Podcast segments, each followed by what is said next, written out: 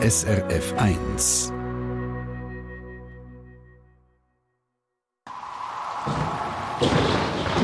SRF 1 Wetterfrage.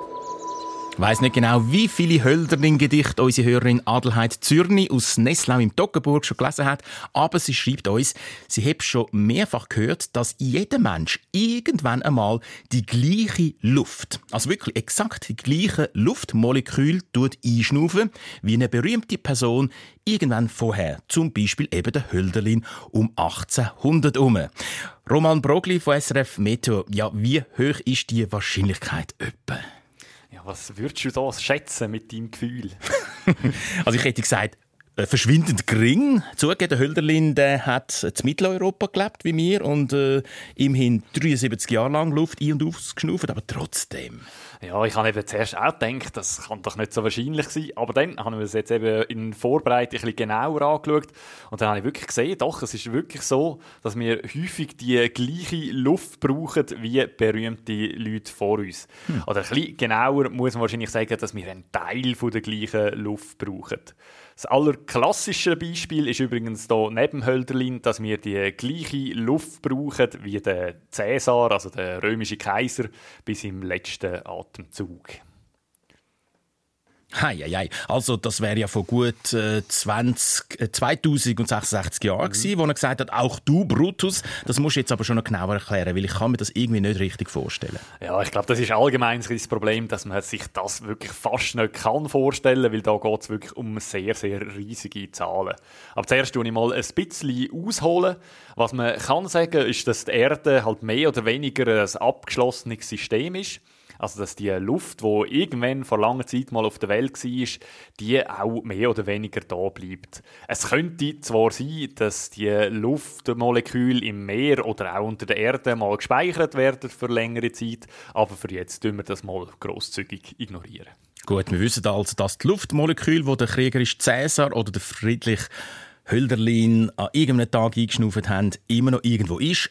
Aber die Welt, respektive die Erdatmosphäre, ist ja riesig. Da wäre es doch wirklich ein exorbitanter Zufall, wenn jemand von uns genau diese Luft würde brauchen oder schon gebraucht hat. Nicht? Ja, das äh, würde man wirklich denken, das ist schon die richtige Frage. Aber was man auch muss bedenken muss, ist, dass etwas anderes auch noch wirklich riesig ist.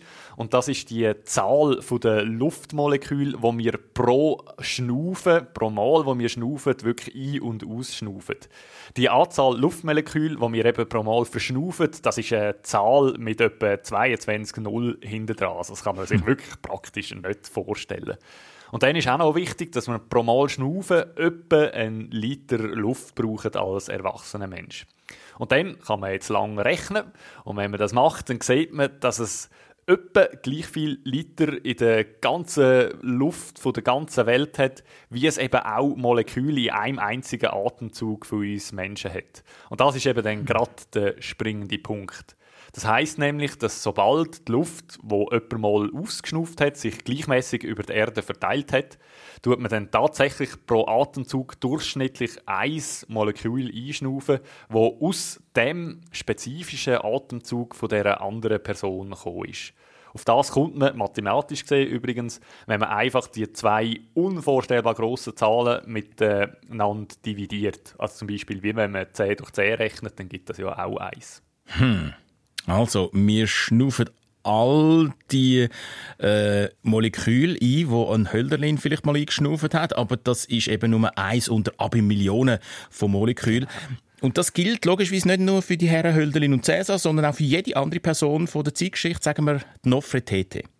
Ja, das ist ja so. Es muss einfach nur genug lang her sein, seit die Person die Luft auch gebraucht hat. So Luft, das hat ein Zeitchen, bis äh, sich verteilt über die Welt. So normalerweise hat so ein Luftmolekül oder so ein paar Wochen, bis es einmal um die Welt herumgereist ist. Aber ich würde doch sagen, wenn man irgendeine Person nimmt, die jetzt vor zwei oder mehr Jahren mal geschnauft hat, dann ist man recht auf der sicheren Seite, dass man heute mal ein Molekül mit dieser Person teilt. Wir sehen also ein bisschen auch, dass wir da auf der ganzen Welt enger miteinander verbunden sind, als man könnte meinen.